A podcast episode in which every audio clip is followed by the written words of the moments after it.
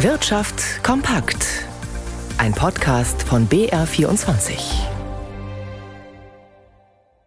Mit Ralf Schmidberger. Elektroautos sind lange nicht so klimafreundlich, wie man wohl allgemein denkt. Denn erstmal werden bei der Herstellung eines Elektroautos deutlich mehr Klimakiller erzeugt als bei herkömmlichen Fahrzeugen. Wie der VDI, der Verein Deutscher Ingenieure, jetzt ermittelt hat, muss ein Elektroauto sehr lange fahren, um umweltfreundlicher zu sein als Autos, die mit Sprit getankt werden. Anna Dannecker hat die Einzelheiten der VDI-Studie. Das Elektroauto startet mit einem Nachteil in das Rennen um das am wenigsten umweltschädliche Auto.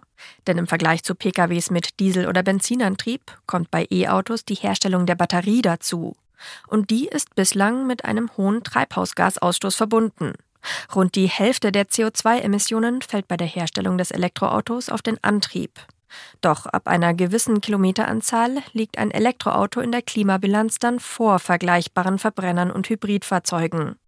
Laut der neuen Studie des Vereins der deutschen Ingenieure VDI sind das 90.000 Kilometer. Andere Studien, die zum Beispiel einen umweltfreundlicheren Strommix zugrunde legen, kommen teils auf knapp ein Viertel davon, bis zu 20.000 Kilometer. Der VDI hat Antriebe von Kompaktklasse-Autos bei einer Laufleistung von 200.000 Kilometern verglichen. Und da gewinnt das Elektroauto vor dem Plug-in-Hybridfahrzeug. Mit größerem Abstand dahinter liegt der Diesel. Und der Benziner bringt es auf das schlechteste Ergebnis. Deutschland steigt aus der Kohle aus, das steht schon lange fest. Gerungen wurde noch über Kompensationszahlungen für die betroffenen Konzerne. Nun ist entschieden, Deutschland darf RWE 2,6 Milliarden Euro zahlen. Dafür hat die EU-Kommission jetzt grünes Licht gegeben. Die Kommission kam nach eigenen Angaben zu dem Schluss, dass die Ausgleichszahlung zugunsten von RWE zwar eine staatliche Beihilfe darstellt, sie aber notwendig ist, damit RWE seine Braunkohlekraftwerke auslaufen lassen könne. Das Risiko, sich mit dem Coronavirus anzustecken, steigt gerade wieder. Gesundheitsminister Lauterbach rät zum Tragen von Masken im öffentlichen Nahverkehr und wer zu einer Risikogruppe gehört, sollte sich seiner Meinung nach nochmals impfen lassen.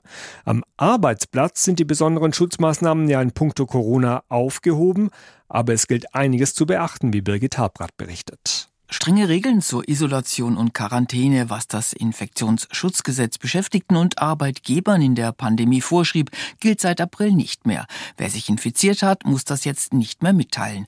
Auch wenn der Corona-Test positiv ist, können Betroffene zur Arbeit gehen. Wer Symptome aufweist, sollte sich aber vom Arzt krankschreiben lassen. Dazu raten Mediziner, aber auch die DGB Rechtsschutz GmbH. Rechtlich vorgeschrieben ist das allerdings nicht. Eine generelle Pflicht, sich zu testen oder gar impfen zu lassen, besteht auch dort nicht mehr, wo man Kontakt zu den sogenannten vulnerablen Gruppen hat, also in Altenheimen oder Krankenhäusern zum Beispiel. Die Gesundheitsbehörden setzen inzwischen auf die Eigenverantwortung des Einzelnen. Allerdings hat der Arbeitgeber generell eine Fürsorgepflicht für sein Personal. Er muss die Gefährdungslage im Betrieb einschätzen. Das Bundesarbeitsministerium hat dazu Empfehlungen erarbeitet. Zum Schutz der Beschäftigten könnte zum Beispiel ein Betrieb vorschreiben, dass am Arbeitsplatz Artenschutzmasken getragen werden. Das müsste laut IHK für München und Oberbayern aber dann auch konkret begründet werden. Bei Verdacht auf eine Infektion könnte der Arbeitgeber Betroffene zum Schutz anderer auch nach Hause schicken, dann muss er den Lohn aber weiter bezahlen.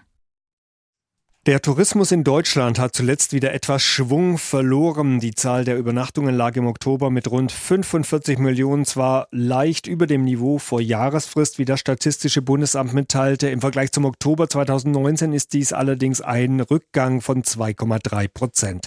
Auch im bisherigen Gesamtjahr liegt die Zahl der Übernachtungen in den deutschen Hotels noch etwas unter dem Niveau von vor der Corona-Krise. Blicken wir an die Finanzmärkte. Margit Zell in unserem Börsenstudio. Die Aktienmärkte sind ja eher verhalten in die neue Woche gestartet. Was ist denn da in den nächsten Tagen noch zu erwarten? Entscheidend sein dürften die Sitzungen der Notenbanken. Am Mittwoch ist die Fed in Washington dran, am Donnerstag dann die EZB in Frankfurt. Kaum jemand rechnet auf beiden Seiten des Atlantiks mit einem Zinsschritt kurz vor Weihnachten, aber wie immer geht es um Nebensätze und um Andeutungen. Zentral ist ja die Hoffnung, dass die Schlüsselzinsen im kommenden Jahr tatsächlich sinken könnten. Fraglich bleibt freilich der Zeitpunkt und da hoffen sich die Profis doch Rückschlüsse. Ansonsten ist eine gewisse Zurückhaltung Erholung zu spüren nach der furiosen Rekordjagd in den vergangenen sieben Wochen. Der DAX zeigt sich aktuell sogar noch einen Tick höher bei 16.780 Punkten.